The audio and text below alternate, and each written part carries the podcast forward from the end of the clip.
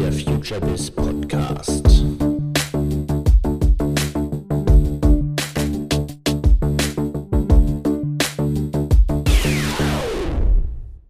Hallo und herzlich willkommen zum Future Biz Podcast. Mein Name ist Andreas Bersch und ich freue mich auf das heutige Gespräch mit Ulrich Hermann von Heidelberg Druck.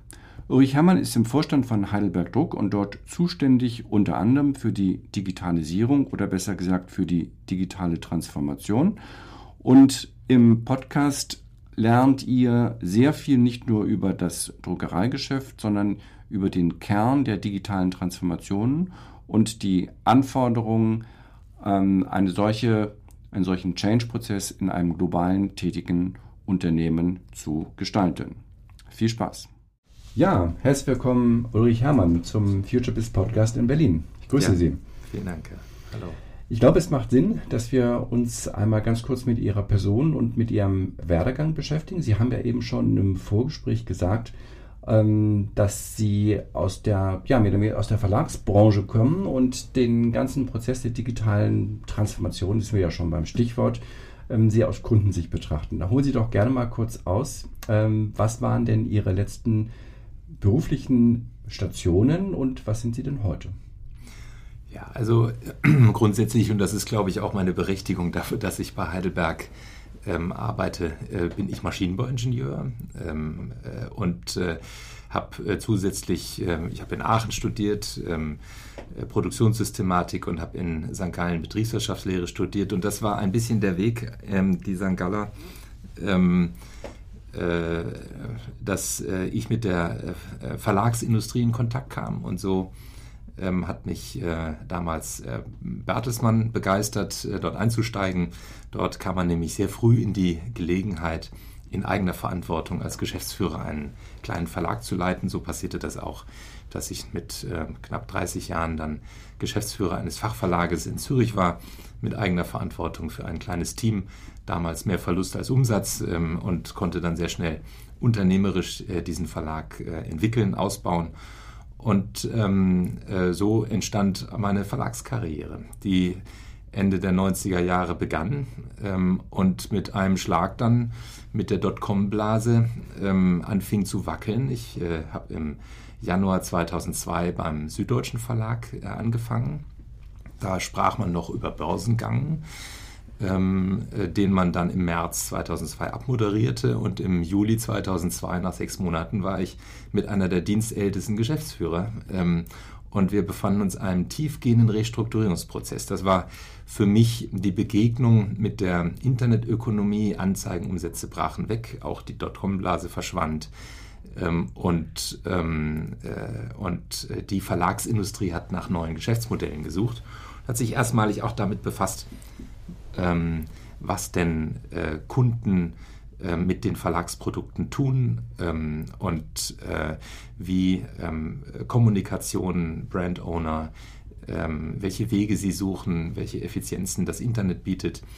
Und das hat mich ein bisschen geprägt, äh, die letzten elf Jahre. Das war allerdings ähm, die entscheidende Phase für mich, die ich jetzt auch bei Heidelberg ähm, umsetzen kann. Ich habe äh, bei einem internationalen Informationsdienstleister gearbeitet, Wolters Kluwer 2005 äh, mit äh, knapp 2,2 Milliarden Euro Umsatz und fast 90 Prozent Umsätzen mit Rechtsliteratur. Man kennt diese dicken dreieinhalbtausend Seiten äh, Schinken, ähm, lose Blattwerke, die ergänzt werden. Ein tolles Geschäftsmodell.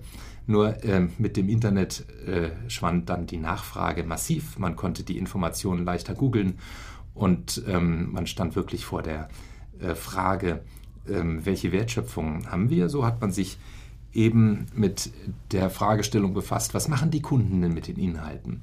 Und kam dann sehr schnell auf die ähm, Möglichkeiten, aus dem Verlagsgeschäftsmodell ein Softwaregeschäftsmodell zu machen.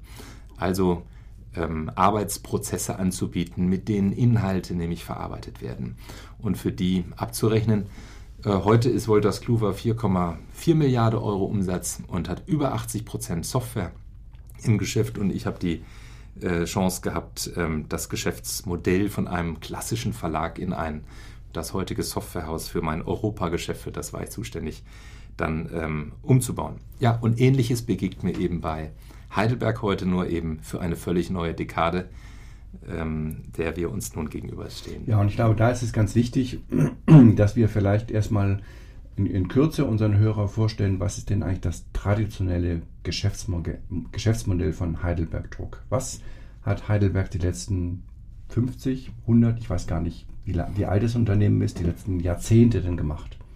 Ja, 160 Jahre. Heidelberg ist eines der im Maschinenbau ähm, ja, bekanntesten Maschinenbauunternehmen äh, überhaupt. Ähm, als ich Maschinenbau studierte, Anfang der 90er Jahre, war Heidelberg sozusagen Pilgerstätte für die Ingenieure ähm, mit ihrer äh, Produktionsfertigkeit, äh, mit ihren Fähigkeiten auch im IT-Bereich, ähm, äh, wie man Maschinen produziert, weil es ist nun das Schwierigste überhaupt, eine Druckmaschine zu bauen.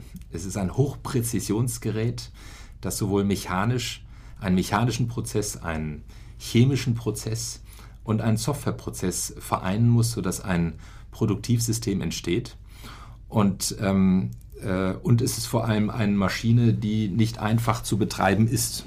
Bei einem Druckunternehmen, es braucht sehr viel handwerkliche Fähigkeit, um eine Maschine über eine hohe Druckauflage in hoher Produktivität mit entsprechender Qualität ähm, der Druckseiten zu fahren, wie man sagt. Ähm, und ähm, äh, ja, dieses Druckhandwerk und die Maschine, das war eben das äh, oder ist heute natürlich immer noch das Kerngeschäft von Heidelberg.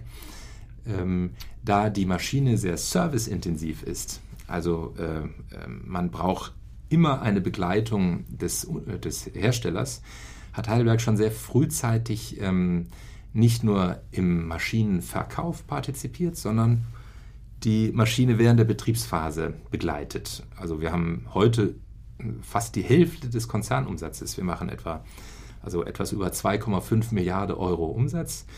Ähm, äh, etwa 1,1 Milliarden Euro ähm, entsteht in der Betriebsphase mit Service, Software, Verbrauchsgütern, Beratung sodass Kunden äh, die Maschinen auch so produktiv fahren können, dass sie natürlich auch ihr Geld wert ist.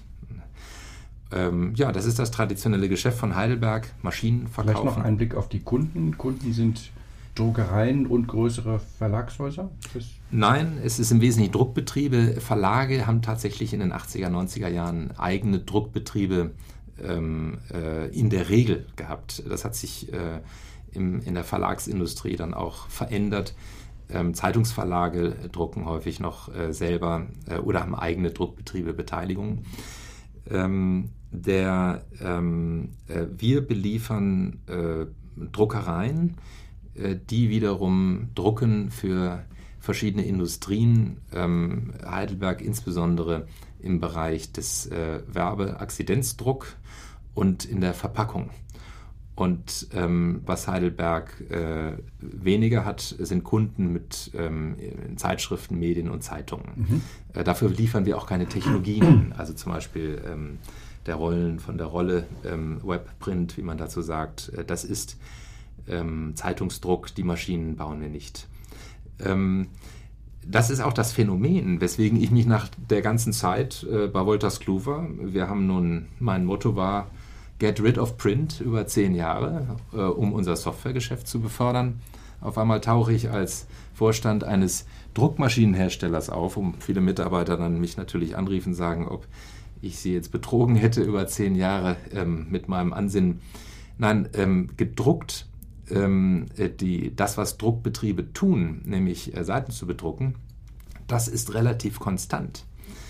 Ähm, es wird nur woanders gedruckt und zunehmend eben für die Verpackung.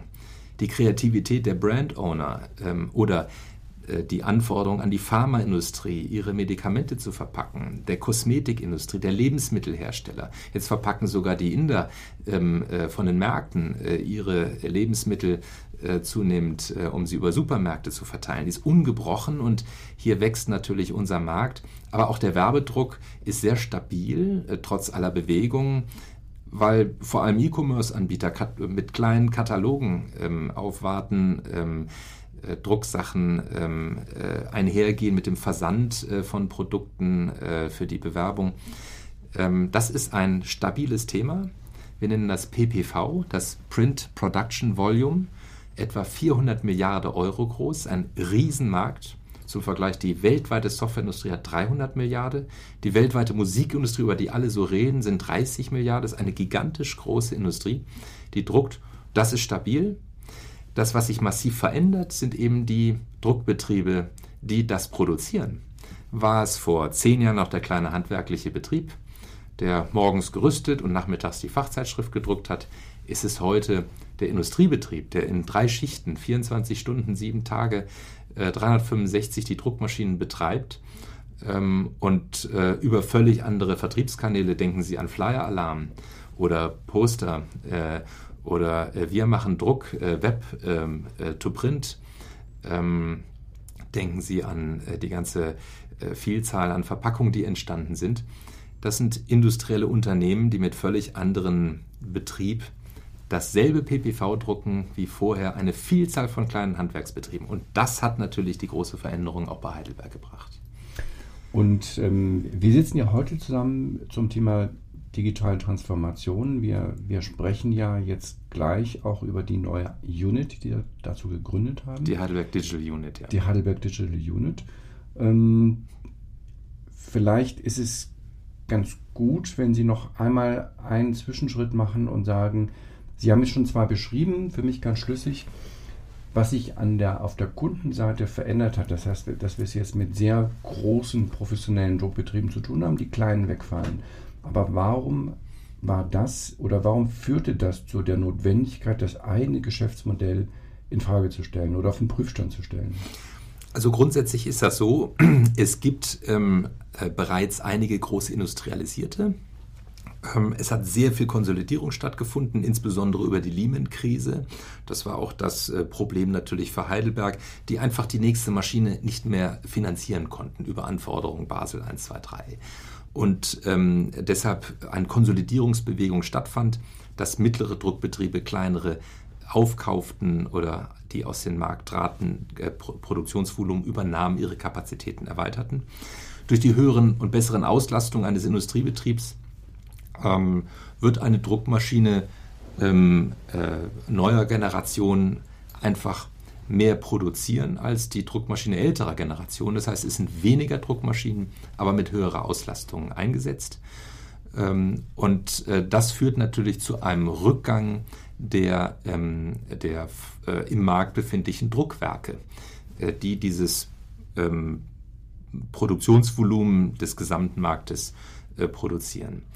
Und äh, diese Bewegung ist mitten im Gange noch. Sie ist nicht abgeschlossen. Ähm, und ähm, äh, da, wir haben eine Kennzahl, die wir messen. Ähm, das ist äh, die sogenannte äh, Overall Equipment Effectiveness, die OEE. E.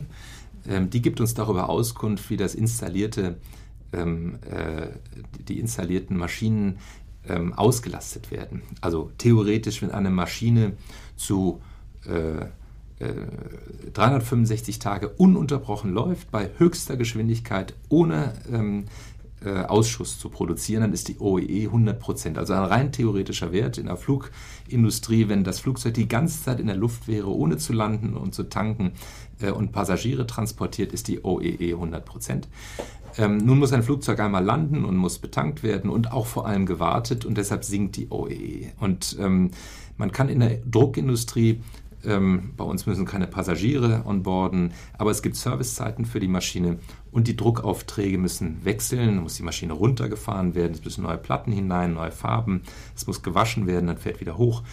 Und ähm, je schneller und effektiver man sowas macht, desto höher steigt die OEE und wie in der Luftindustrie ist es so, wenn das Flugzeug fliegt, verdient es Geld. Bei uns, wenn die Druckmaschine produziert, verdient sie Geld. Das ist der Haupttreiber für Profitabilität. Ähm, und äh, hier befindet sich die, die Industrie heute im Durchschnitt bei einer OEE von 30 Prozent. Die äh, Automobilzuliefererindustrie ähm, liegt bei knapp 70 Prozent. Und ähm, das zeigt äh, und auch die Entwicklung, dass unsere Industrie in den nächsten zehn Jahren erwarten wir eine fast Verdopplung der OEE e auf 60 Prozent. Und ähm, das ist auch vor allem unser Angebot. wir mit unseren Dienstleistungen, mit unseren Maschinen schaffen natürlich genau dieses, diese Ausrüstung, das Lösungssystem, dass ein Druckbetrieb diese Industrialisierung überhaupt schafft. Ähm, äh, und äh, nun kann man sich natürlich schnell die Frage stellen, naja, wenn ihr das macht, dann schafft ihr euch ja selber ab, weil ihr natürlich ähm, äh, dafür sorgt, dass äh, die Kunden eure Maschinen eben doppelt so viel auslasten, also theoretisch die Hälfte der Maschinen nur noch kaufen. Und das ist der Grund, warum gerade bei Heidelberg ein neues Geschäftsmodell hochrelevant ist und wir vielleicht ähm, Vorreiter sind ähm, in der nun vor uns stehenden digitalen Ökonomie der Dinge, ähm, die nun kommt, ähm, äh, mit einem solchen Geschäftsmodell tatsächlich auch äh, zu wachsen und profitabel zu werden. Und damit eben auch vom Hersteller Verkäufer zu, von Produkten teilweise zu, zu, sich zu wandeln zu einem Anbieter von Dienstleistungen. Genau, das, äh, das ist genau die, äh, die Bewegung äh, oder die Entwicklung, die nun vor uns steht. Wenn man ähm, das betrachtet, was ist jetzt mit dem Internet, mit der Internettechnologie passiert, bis jetzt ist es ja nur so, dass Menschen sich miteinander austauschen. Also zunächst, Sie können sich an Boris Becker erinnern, ich bin drin, galt es Menschen mit den Geschäftsmodellen ins Internet zu bringen. Da dachte man, das Internet ist wie das Telefoniegeschäft, man zahlt für die Anschlüsse. Das war schnell vorbei und so entstand ein Geschäft, dass man Transaktionen im Internet abbildet ähm, Bücher versenden kann, äh, also im Handel effizienter wird. Aber auch man verstand, dass Menschen miteinander anfingen zu kommunizieren, sich kennenlernten. Ähm, und heute hat das Internet ja wirklich die Art und Weise, wie wir Menschen uns ähm, bewegen, sich völlig verändert. Wir sind ähm, wir sind als äh, äh, ja, äh, die Art und Weise, wie wir uns ähm, kennenlernen, wie wir arbeiten, wie wir politisch Meinung bilden. Also es hat ja wirklich sehr viel stattgefunden. Aber es dreht sich im Wesentlichen eben um uns Menschen und unsere Interaktionen. Wenn Sie in die reale Welt gucken, das Internet hat die reale Welt, die Welt der Dinge noch gar nicht erfasst. Ähm, vielleicht sind die Taxis in New York nicht mehr gelb, sondern schwarz. Ähm, und äh, vielleicht sehen Sie hier und da ähm, Menschen äh, mit gebeugtem Kopf über die Straße laufen. Äh, das sind Signale, dass das Internet irgendwas mit uns tut. Aber die Produkte sind so, mhm. wie sie sind. Und das kommt, äh, dass äh, die dritte Welle, mit der wir uns allen auseinandersetzen müssen als Hersteller von Produkten, die wird die dingliche Welt massiv verändern. Im Straßenverkehr merken wir das schon, autonomes Fahren. Ähm, äh, Dinge werden mit dem Internet verbunden, nicht mehr Menschen. Dinge werden miteinander kommunizieren, werden Wertschöpfungsketten übernehmen. Ampeln werden verschwinden, Supermärkte werden verschwinden in der Art, Kühlschränke werden sich automatisch füllen, es wird keine Kaffeemaschine mehr geben, die nicht übers Handy an- und ausschaltbar sind. Ähm, all die Themen kommen. So, und daraus erschließt sich für die Hersteller von Produkten eine unglaublich tolle Chance. Ähm, heute ist es ja so, dass ich ein Produkt verkaufe, ohne zu wissen, was der Kunde damit tut. Ich habe keine Nutzungsdaten. Wenn ein Ding aber vernetzt ist mit dem Internet, dann kann ich die Nutzung anfangen zu verstehen. Und die Nutzung entscheidet eigentlich über den ja, produktiven Einsatz, ob das nun im Konsumgüterbereich ist, aber insbesondere im Investitionsgüterbereich meines Produktes. Und was wir bei Heidelberg eben haben, und das ist schon eine wirklich gute Ausgangsbasis, wir haben über 15.000 Maschinen im Internet schon vernetzt. Wir haben sehr früh damit angefangen. Und diese Maschinen liefern uns ständig Betriebsdaten. Und aus diesen Betriebsdaten kann ich ähm, äh, Segmente ähm, äh, identifizieren, Muster ableiten, äh, die zu Benchmarks führen, wenn wir in Druckbetriebe kommen und verstehen, wo denn dieser Druckbetrieb operiert gegenüber seiner Peer Group, äh, um daraus dann ähm, Führungsgrößen abzuleiten, wie man denn über eine bessere Nutzung ähm, mehr ähm, erschließen kann als vielleicht äh, Wettbewerber das kommen. Das ist ein Angebot, was Hersteller haben, die eben über die Nutzung ihrer Produkte Bescheid wissen. Das ist aber nur der erste Schritt. Der zweite Schritt ist, wenn ich die Nutzung verstehe und meine Kunden bei der Nutzung mit den Daten etwa beraten kann, dann könnte ich auch darüber nachdenken, und das ist genau das, was wir bei Heidelberg machen, nicht über die Anzahl der verkauften Maschinen zu wachsen. Das ist ja gerade bei uns problematisch, sondern über die höhere Nutzung zu wachsen. Das heißt, ich lasse mich nur noch für die Nutzung bezahlen. Und das heißt bei uns Nutzung, bei uns heißt halt Nutzung drucken. Wenn der Kunde einen Druckbogen produziert, dann kann ich mich für den Druckbogen bezahlen lassen und nicht mehr für die Maschine. Also wenn der Kunde pro Jahr 30 Millionen Sheets mit einer Maschine produziert, ähm, dann äh, kann ich die 30 Millionen Sheets abrechnen. Wenn er 60 Millionen Sheets produziert, rechne ich 60 Millionen Sheets ab. Das heißt, ich wachse mit meinem Geschäft, wenn der Kunde mehr mit der Maschine tut, auch wenn er vielleicht nur ähm, eine Maschine im Einsatz hat.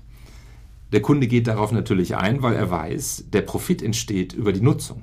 Also kann man sich dann die Profite in irgendeiner Form teilen. Das heißt, Sie denken sogar so radikal, dass in Zukunft das Geschäftsmodell dann irgendwann zu 100% in einer Subscription Economy liegt und Sie das Produkt gar nicht mehr verkaufen, sondern zur Verfügung stellen. Es wird abgerechnet pro bedruckten Seite oder whatever. Also äh, das ist so äh, für Heidelberg. Ich glaube, dass in zehn Jahren aufgrund der Fähigkeit der Hersteller von Produkten, die Nutzung zu verstehen über die Datenanbindung, kein Hersteller mehr ohne ein Betreiberkonzept äh, seine komplexen Investitionsgüter ähm, äh, anbietet, sondern durch ein umfassendes, ähm, äh, geführtes, gemanagtes Servicekonzept eben auch sicherstellt, dass der Kunde das Maximale aus seiner Investition schöpft. Und äh, Hersteller haben eben über den Benchmark und über andere Insights die Fähigkeit, ähm, viel mehr Wissen als der Kunde standalone äh, abzuleiten ähm, und äh, daraus dann Mehrwert zu stiften. Ähm, ich kann mir nicht vorstellen, dass irgendein Hersteller diese Chance ähm, nicht nutzt und äh, der technische Gang der Dinge läuft ganz klar dahin.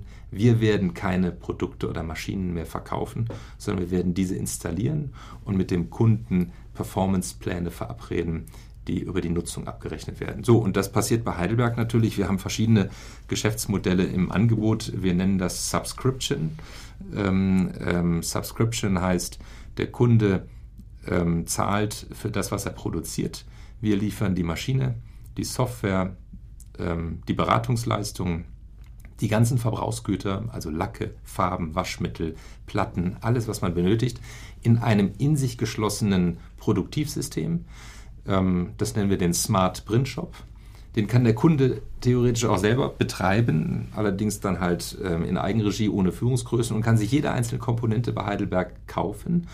Oder er sagt, ich zahle für das Produktivsystem. Also als wäre seine OEE schon höher als heute, zahlt er natürlich relativ weniger, fallen ja weniger Kosten pro Bogen, Produktbogen an, ähm, geben wir ihm ähm, einen Mehrwert schon weiter, stehen natürlich dann im Risiko und sind da hoch daran interessiert, dass der Kunde eben diesen Produktivitätspunkt sogar überspringt, mhm. weil dann fängt natürlich Heidelberg auch an, äh, damit sein Premium zurückzuverdienen. Also wir hängen eigentlich anders als in dem alten Geschäftsmodell mit, dieser, mit diesem Subskriptionsvertrag in einer Performance-Partnerschaft, dass wenn der Kunde mehr Geld verdient durch einen höheren Output, also mehr Produktionsleistung, dann auch Heidelberg. Im alten Geschäftsmodell war es ja genau umgekehrt. Wenn die Maschine stand, dann hat er den Service angerufen, dann habe ich über Service noch Geschäft gemacht. Ähm, und jetzt sind die Interessen in diesen Geschäftsmodellen gleichgerichtet.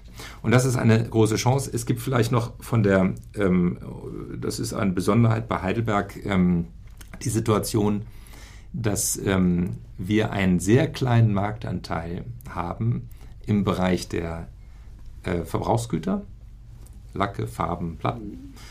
wir machen, das kann man ja nachlesen, in der Börse notiert, etwa 400 etwas über 400 Millionen Euro mit diesen Verbrauchsgütern, sind da Händler im Wesentlichen, äh, nicht Hersteller. Wir kaufen das ein und wir sind deshalb Händler, weil natürlich die Applikationsberatung, welche Farbe für welche Maschine, für welche Drucksache relevant ist. Ähm, äh, deshalb kauft man bei uns insbesondere kleinere Betriebe, die diese Applikations-Know-how nicht haben.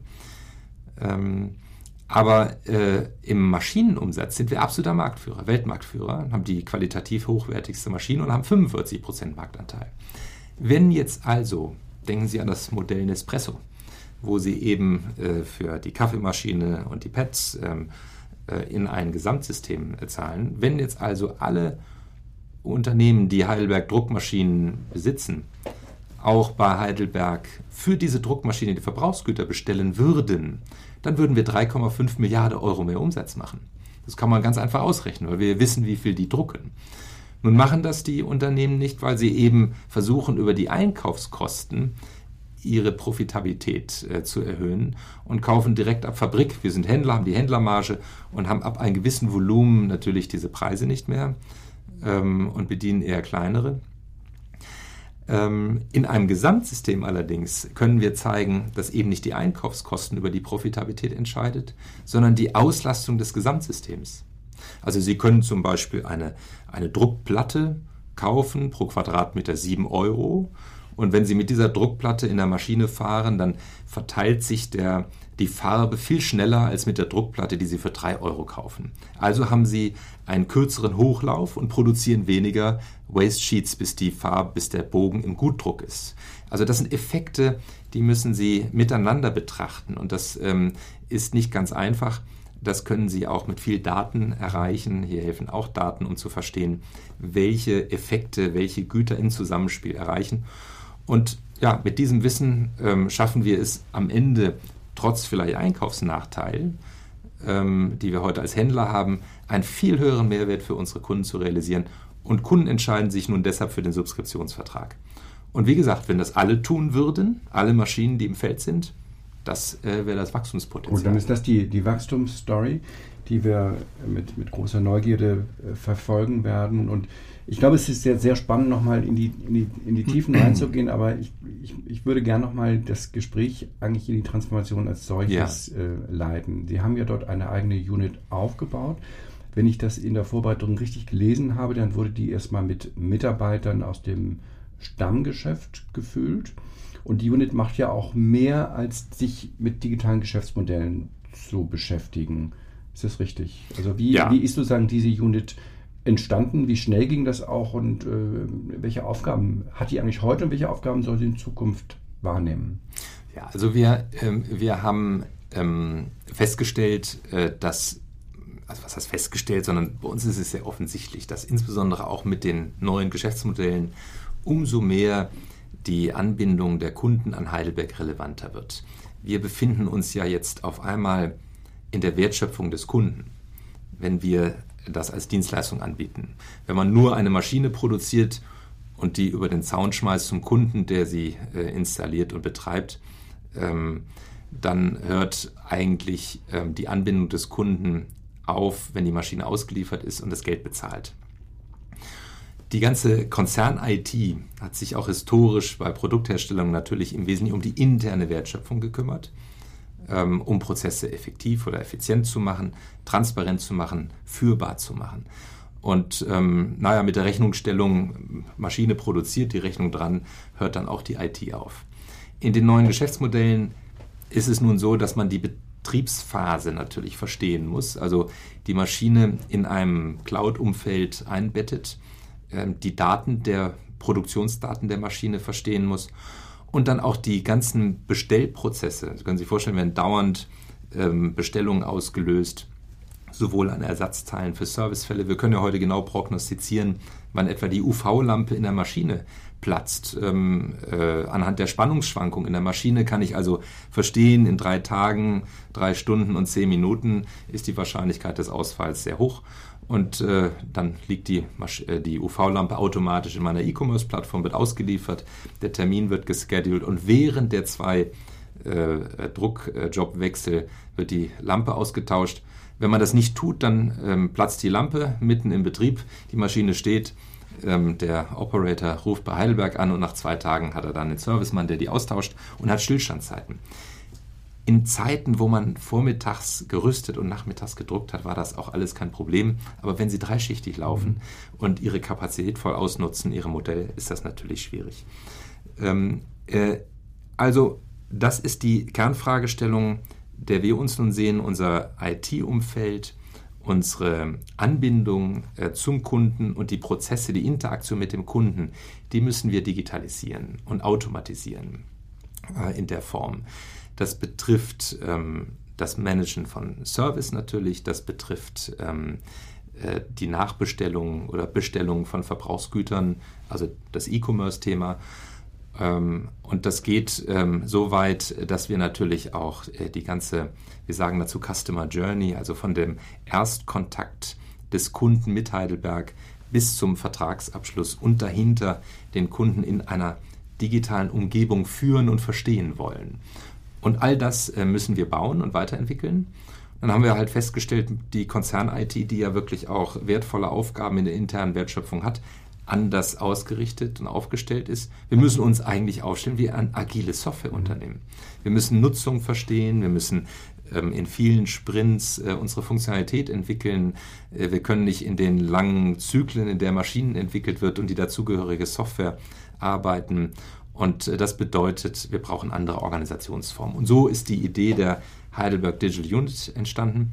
Allerdings auch nicht mit, wie Sie sagen, 100% eigenen Mitarbeitern, sondern wir haben gemixt. Mhm. Wir haben ein, ähm, äh, ein ähm, IoT-Beratungsunternehmen, ähm, äh, das auch Softwareprojekte stemmt. Äh, mit dem sind wir als Partner unterwegs. Sie haben uns als erstes IQI, äh, ähm, äh, mit der haben wir äh, als erstes ein Handballteam bekommen. Ein eingespieltes Team, mit der wir sehr schnell operativ wurden.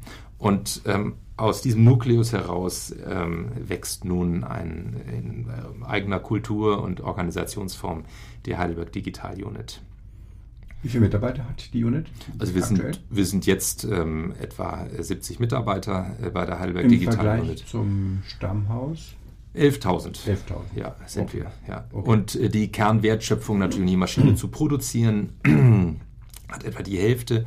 Ähm, dann haben wir im Vertrieb ähm, haben wir etwa 2000 Mitarbeiter, dann haben wir äh, etwa 3000 Mitarbeiter im Service und ähm, wir haben etwa 400 Mitarbeiter im, im Softwarebereich. Äh, das ist so die, die Aufteilung.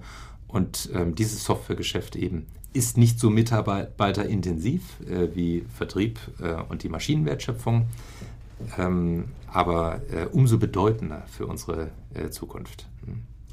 Auf der einen Seite klingt das ja so, dass Sie das alles schon zum Laufen bekommen haben, auch das Beispiel, was Sie genannt haben mit der UV-Lampe.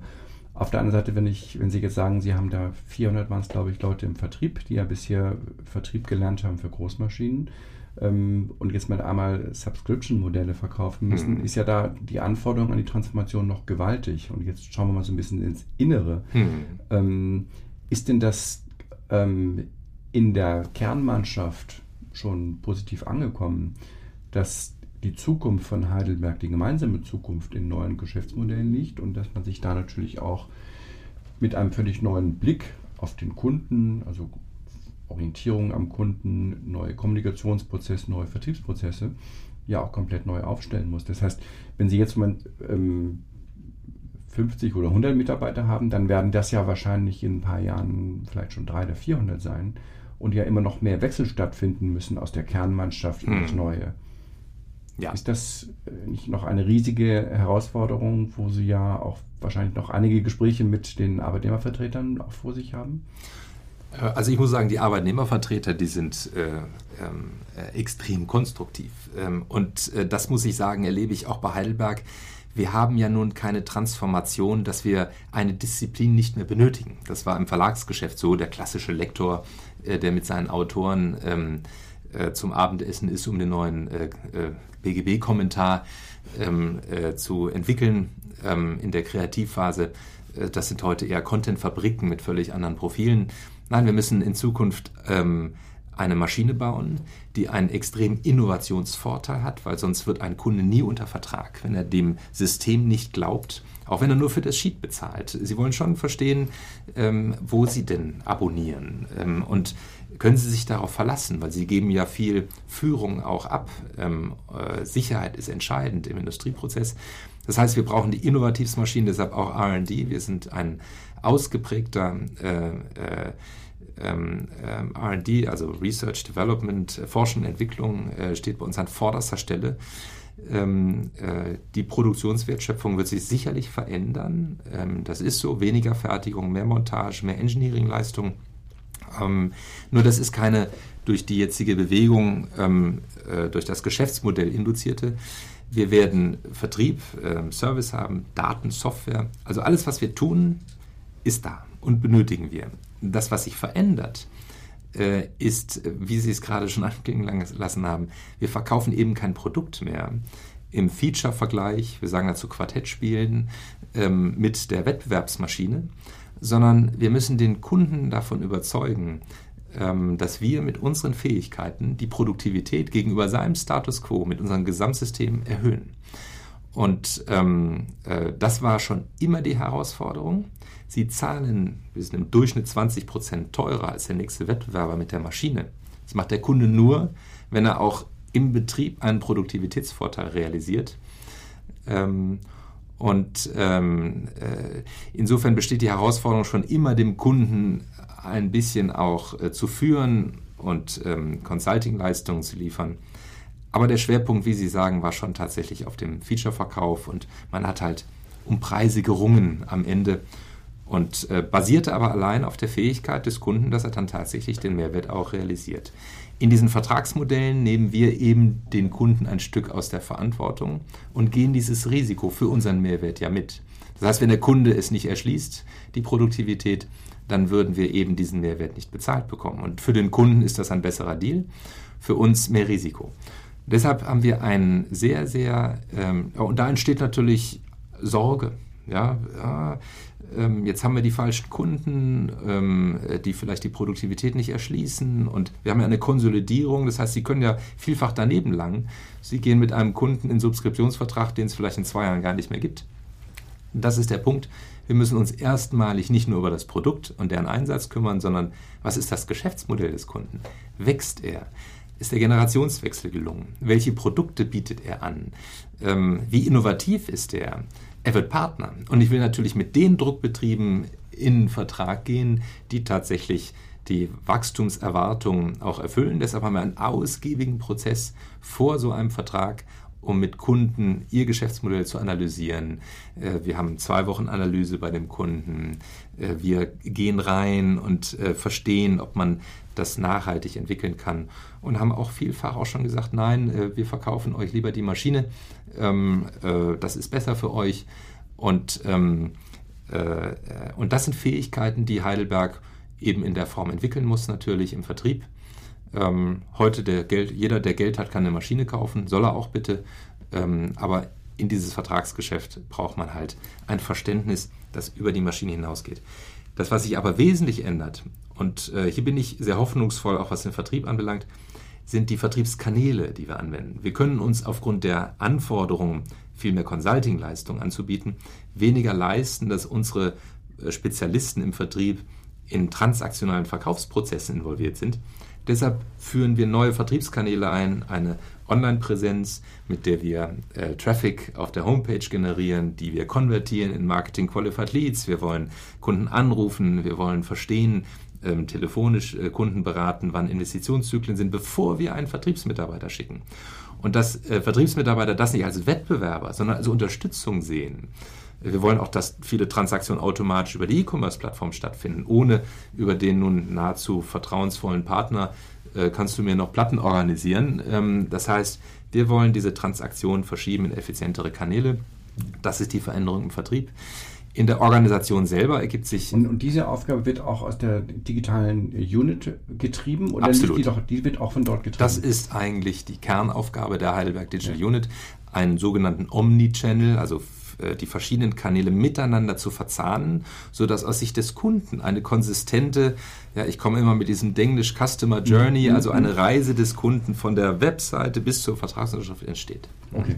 Das heißt, und das ist ja dann auch noch, wenn wir jetzt mal, Sie sind ja eine globale Organisation, das heißt, diesen Change müssen ja nicht nur prozessual in, in ihrer Unit digital abbilden, sondern Sie müssen ja das weltweite Team auf diese Reise noch mitnehmen. Das stelle ich mir auch sehr anspruchsvoll auch vor. Die Kollegen in Brasilien und, und, und Japan und äh, Weißrussland äh, da auf diesen, auf diesen neuen Pfad zu kriegen. Genau, und ähm, wie machen Sie das? Ganz praktisch gefragt? Ja, wir haben ähm, eine äh, wir haben Vertriebseinheiten äh, und achten sehr darauf, dass die Leiter dieser Vertriebseinheiten, wir haben auch zum Teil Generationswechsel selbstverständlich, dass die ähm, äh, diese Vertriebssysteme eines modernen digitalen Dienstleisters verstehen. Ähm, und das sind unsere Hauptpartner. ähm, Change Manager, mhm. Die ähm, mit den Möglichkeiten und den äh, Strukturen, die die Heidelberg Digital Unit anbietet, ähm, diese Themen in den Märkten umsetzen. Wir haben aber klare Vorstellungen, wir entwickeln Blueprints für Organisationen, äh, für Fähigkeiten, äh, Standards für Daten. Wir renovieren auch die IT-Infrastruktur. Wir werden in Cloud-Systeme migrieren, Zug um Zug, sodass wir konsistente Daten weltweit managen. Ähm, und das ist ein Prozess, ähm, der nur im Team, im globalen Netzwerk funktioniert. Und ähm, bei Heidelberg, und das ist auch Kultur, gibt es einen unglaublich intensiven Austausch der Heidelberger weltweit. Also ich bin immer wieder überrascht, äh, wenn man, äh, man nun nach Nordafrika fährt oder nach Chennai in Indien ähm, äh, einen Druckbetrieb öffnet. Es geht die Tür offen, es steht ein Heidelberg-Service-Mitarbeiter im selben Blaumann da, ähm, voll ausgebildet. Das ist erstaunlich, wie dieses globale Netzwerk äh, funktioniert. Das ist auch die Stärke. Aber Sie haben recht, ähm, das Verbreiten äh, dieses, äh, dieser Transformation und die Umsetzung, das ist eine der Hauptherausforderungen. Die Technik hat man schnell verstanden. Die Umsetzung mit Menschen, die mitzunehmen, dafür zu begeistern, ähm, das ist die ähm, Führungsaufgabe. In der Organisation selber haben wir natürlich auch, wir waren nach Produktlinien organisiert. In einem produktzentrischen Unternehmen wird man nach Produkten sich organisieren ähm, das ist die Hauptherausforderung für die Produktökonomie, die Nutzungsökonomie zu kommen, weil in der Nutzung ist die Konfiguration der Produkte entscheidend. Ich muss über die Produktlinien, also Maschine, Software, Verbrauchsgüter hinweg eine, eine Lösung ja anbieten, die ich betreibe. Also müssen Teams interdisziplinär zusammenarbeiten. Und das funktioniert in den Hierarchien, die bestehen, eben nicht mehr. Hierarchien müssen flacher werden. Wir müssen Hierarchiestufen rausnehmen. Es fehlen dann auf einmal die klassische Perspektive für die Hierarchiekarriere. Ähm, all diese Themen, ähm, äh, um neue Ko äh, Kooperationsformen zu ermöglichen ähm, in, in, Teams. All dies führt natürlich auch zu Unsicherheiten ähm, und äh, zu Perspektivfragen. Am Ende fragt sich der Mitarbeiter am, am ehesten, was passiert denn nun mit mir ganz persönlich? Und ähm, ja, und vor diesen Themen stehen wir und stellen uns dem. Ja, und ähm, ich glaube, wir könnten noch eine Stunde reden, aber die Zeit ist äh, abgelaufen. Ich würde gerne noch eine letzte Frage stellen. Die Journey, die Sie gerade beschrieben haben, ist ja nicht so atypisch. Ja, das heißt, das Finden eines neuen Geschäftsmodells, den Change im, im, in der Unternehmung herbeizuführen, die IT neu aufzustellen, die Prozesse neu aufzustellen und das gerade global, global auszurollen. Ich glaube, das sind viele egal in welcher Branche, in der klassischen deutschen Industrie, auch im Mittelstand, stehen genau vor der Aufgabe jetzt. Jetzt will ich Sie nicht danach fragen, welche Fehler Sie vielleicht gemacht haben, sondern vielleicht können Sie nochmal sagen, welche Fehler kann man vermeiden? Wo würden Sie sagen, achtet doch bitte in jedem Fall darauf, das ist ein ganz schwieriger Punkt, dem ihr in der Planungsphase doch besonders Augenmerk widmen solltet. Ja, also ich muss ganz deutlich sagen, das ist die ähm, äh, Fragestellung, ähm, wie wir miteinander ähm, äh, Geschäft entwickeln. Wir sind als äh, wir sind ausgebildet in ja, der neoklassischen Betriebswirtschaftslehre, in der technokratischen Welt, ähm, in der ähm, äh, wir Produkte und Leistungen entwickeln, sehr arbeitsteilig, ähm, über Hierarchien, ähm, äh, die die Effizienz erzielen. Ähm, äh, und was wir ein bisschen von Startups lernen, äh, die Konzerne ja häufig despektierlich auch betrachten, ist, dass die Organisation selber ähm, eine, also völlig anders ausgestaltet ist. Ähm, dass es viel mehr um, äh, die, ähm, um die Kundenleistung, ähm, um Fragestellung der Produktentwicklung oder überhaupt die Fragestellung, was ist die Wertschöpfung, die ich produziere, dreht, als um die eigene Organisationsform. Ähm, das ist das Hauptthema, die eigene Organisation, die Was aber auch Karriere. leichter ist, wenn ich eine kleine Organisation Eine kleine Organisation bin, selbstverständlich. Und ähm, deshalb mit den klassischen Mitteln der Reorganisation, also Aufbauorganisation, Ablauforganisation, erstmal auf Papier zu bringen und die Menschen sagen, jetzt bist du in diesem Kästchen äh, und damit anzufangen, ähm, das hilft häufig, um eine Perspektive zu bekommen, um so zu verstehen, wie sieht denn so eine Organisation aus.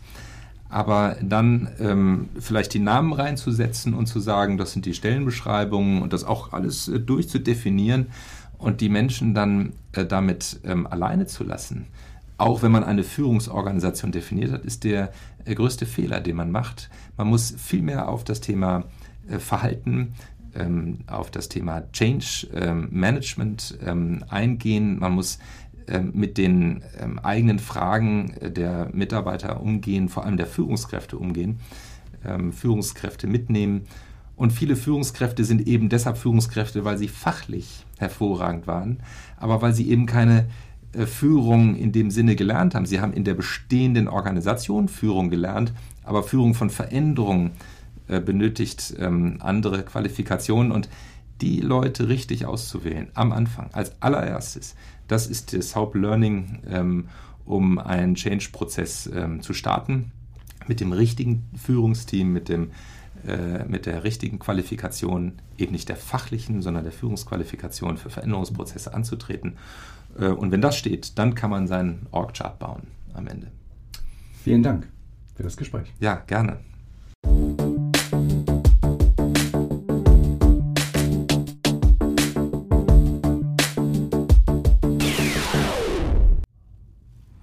Das war der heutige FutureBist Podcast. Mein Name ist Andreas Bersch und ich habe gesprochen mit Ulrich Herrmann, Vorstand bei Heidelberg Druck.